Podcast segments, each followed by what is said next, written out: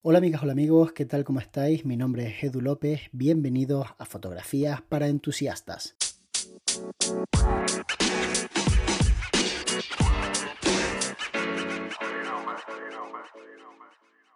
Me estoy planteando empezar con un nuevo proyecto que no me lleve demasiado tiempo, que más o menos domine y que de alguna forma me reporte algún tipo de beneficio y me gustaría compartir con todos vosotros mi forma de enfocarlo porque a lo mejor puede ser de utilidad para ti y a lo mejor el ver cómo pienso y cómo razono puede ayudarte a enfocar mejor tu próxima estrategia, tu próximo proyecto.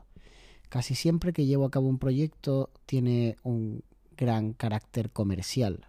Quiero decir con esto que para mí es importante que éticamente sea algo de valor para todo el mundo, pero también es importante que cumpla con el cometido de que me pueda aportar a nivel comercial pues un beneficio. Y yo considero que esto es lícito, no considero que sea malo, ni mucho menos. Entonces, en este caso, tiene algo que ver con la fotografía de bodas. Llevo bastante tiempo sin publicar en mi perfil de bodas, en arroba edulopez en Instagram. Y la verdad es que cuando empezó todo esto, de la pandemia, el confinamiento en casa y demás, yo fui bastante optimista y seguí publicando trabajos e incluso durante el resto de 2020 mm, tenía material para publicar porque en realidad había hecho algún que otro trabajo. Alguna preboda, algunas posbodas, algunas bodas que se pudieron hacer entre una ola y otra. Y la verdad es que después paré en seco, completamente. Decidí que no iba a volver a publicar hasta que tuviese material, porque al final, si alguien quiere ver tu trabajo para contratarte para el futuro, ya puede verlo. No necesita ver fotografías actuales. Las últimas fotografías son de hace unos meses, o sea que no hay problema con eso.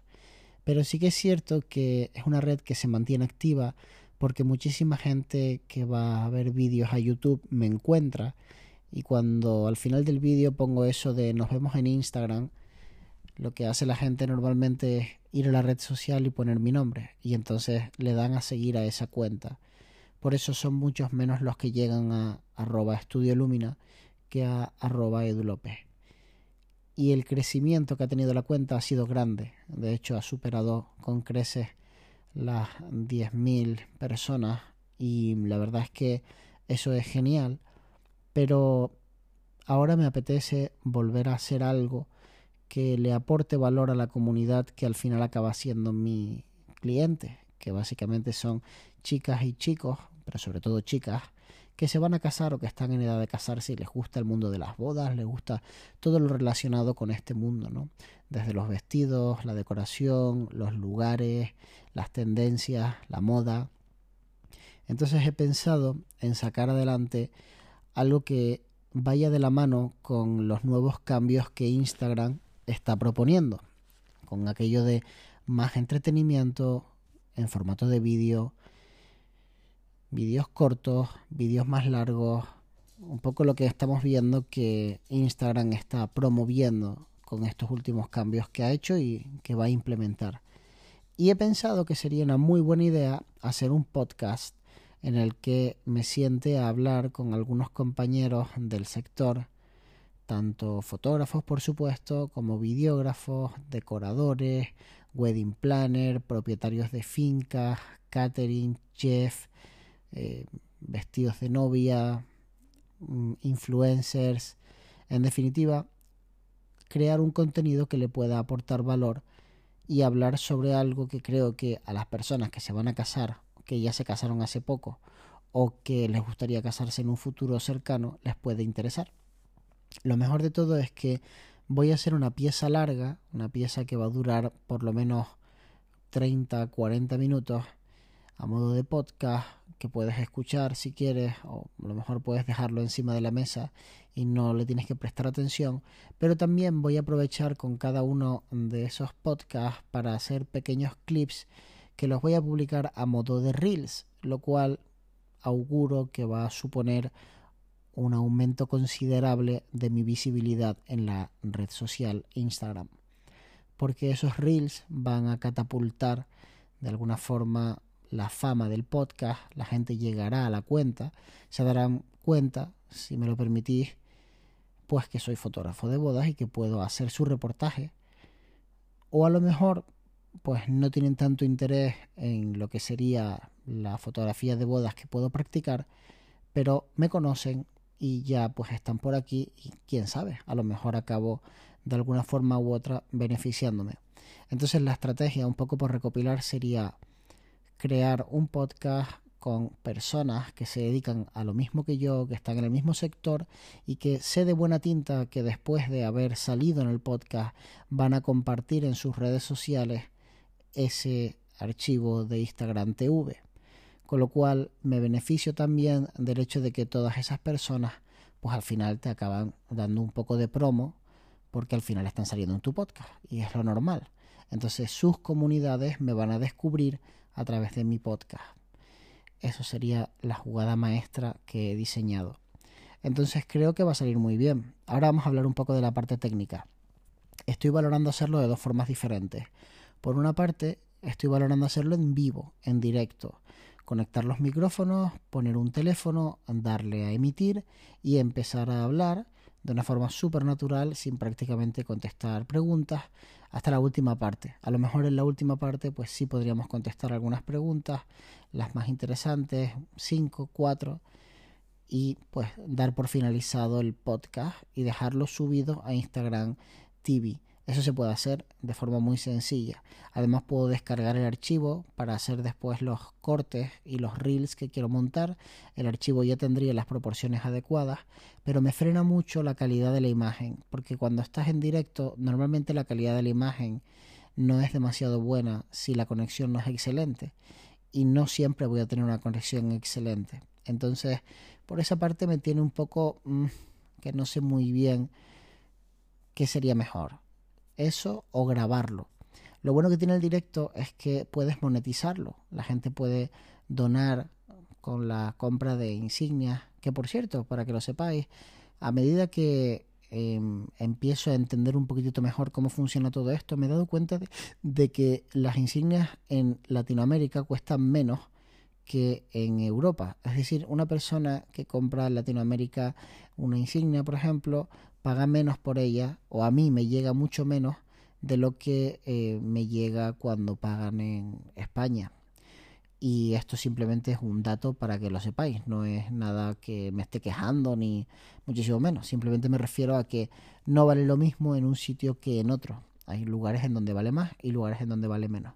Entonces el tema de los directos es que podría funcionar porque ya te estás monetizando de alguna forma y eso siempre está genial. Pensad en un podcast que de repente crece mucho y se va pues al millón de personas y de repente pues lo estás monetizando porque has generado ese, esa forma de hacerlo y en cada transmisión está entrando pues mucho dinero. Esto es algo parecido a lo que le ocurren a los creadores de contenido de Twitch que en cada directo ganan mucho dinero con las donaciones de ese mismo directo, además por supuesto de las suscripciones mensuales. Entonces, dándole vueltas, creo que sería muy interesante crear contenido exclusivamente para Instagram. Pero después lo pienso y digo, oye, ¿y si lo grabo en horizontal con el suficiente espacio para poder meterlo en un vertical y lo aprovecho para otras plataformas como Facebook o como YouTube? Sería lo inteligente. Entonces estoy dándole vueltas al formato todavía, pero tengo bastante claro de qué se va a hablar, cómo van a ser las charlas y la parte técnica también. O sea, quiero decir, el hecho de que o se graba con cámaras o se graba con teléfonos. Ahora, el tema del audio sí que me preocupa bastante porque soy una persona que valora mucho un buen audio y tengo un problema con el micrófono que estoy utilizando, que por cierto, como son las cosas, en el último podcast que hice hablando de sonido, precisamente me falló el sonido del podcast y como yo no los reviso, ya sabéis que hago uno al día y lo hago muy rápido, de forma en una sola toma, pues no me di cuenta y me han llegado muchísimos mensajes de todos vosotros, muchísimas gracias por decírmelo. Quiero que sepáis que simplemente ha sido un pequeño error y que espero que no se repita. Entonces, el tema del sonido me preocupa porque los micrófonos que estoy utilizando, el MV7 de Shure, es un micrófono dinámico que está muy bien porque no necesitas tener la acústica adecuada en una sala para que se te escuche bien. Vale con acercarte al micrófono y se te va a escuchar genial.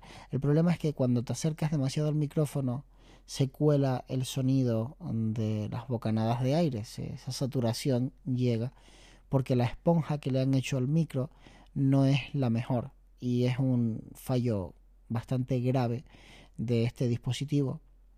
El sonido sí me gusta y tengo una interfaz que me permite incluso eh, conectar en directo utilizando dos micrófonos y que escuchéis solamente el sonido de los dos micrófonos en el Instagram. Entonces me parece muy interesante hacerlo en directo por eso, porque sería un alarde técnico poder hacer un live utilizando micrófonos dinámicos en donde las dos personas están charlando tranquilamente y vosotros estáis viendo en vivo la charla, el podcast y después podéis comentar y podéis dejar vuestras reflexiones o verlo a posteriori. Y en ese sentido me gusta bastante, pero por otra parte pienso que es mucho más sencillo de grabar si lo grabo con cámaras, con la clásica grabadora y con los micrófonos conectados a la grabadora o incluso con la Valiers y me olvido del micrófono. Lo que pasa es que el elemento del micro me gusta. Me gusta tener un micrófono en la mesa. Visualmente creo que le aporta mucho al concepto de podcast y también creo que el invitado se siente como más consciente de que realmente le está hablando a una audiencia porque tiene ese micrófono delante y lo está viendo todo el tiempo. Entonces, esos son los flecos que me falta por cerrar, pero realmente creo que la estrategia está bastante bastante pensada. Ahora tengo que decidir con qué periodicidad voy a hacer esta acción, quiénes son los invitados, ya tengo los primeros dos, los tengo cerrados y a partir de ese momento voy a empezar a intentar cerrar cada vez más. También tengo que deciros que es un proyecto de carácter eh, local, Realmente lo voy a hacer a nivel Canarias, no a nivel España. A lo mejor si todo esto de la pandemia pasa, pues sí que empiezo a viajar un poco más y empiezo a meter a personas de todos los lados, pero no quiero volver a hacer un podcast ni entrevistas online. Quiero que sea cara a cara con las personas porque me apetece crear ese tipo de contenido. No digo que el contenido online no esté guay, lo llevo haciendo tiempo, saqué muchísima gente en YouTube, gente que fue muy amable cuando participó y que se abrieron y que fue genial. Tengo ahí a ídolos para mí como Fer Juaristi, como Juan Luis Rojano, como Marta, un montón de gente súper interesante. Tengo a Marty San, o sea, prácticamente tengo todos mis fotógrafos favoritos entrevistados. Eh, pero corté un poco el proyecto porque me di cuenta de que era bastante impersonal el hacerlo a través de internet y tiene cosas muy buenas porque cuando iba a ver yo en persona pues a Fer Juaristi que vive en México pero por otra parte creo que ahora lo que toca es un proyecto un poco más cercano en donde estoy delante de la persona hablando. Espero que te haya gustado toda esta reflexión, que te haya gustado el podcast de hoy. Y recuerda que si te apetece puedes mandarme tu pregunta a través del enlace que aparece en la descripción del podcast o a través de una nota de audio que me puedes enviar a podcast.estudiolumina.com. Nos vemos muy pronto. De hecho, nos vemos mañana.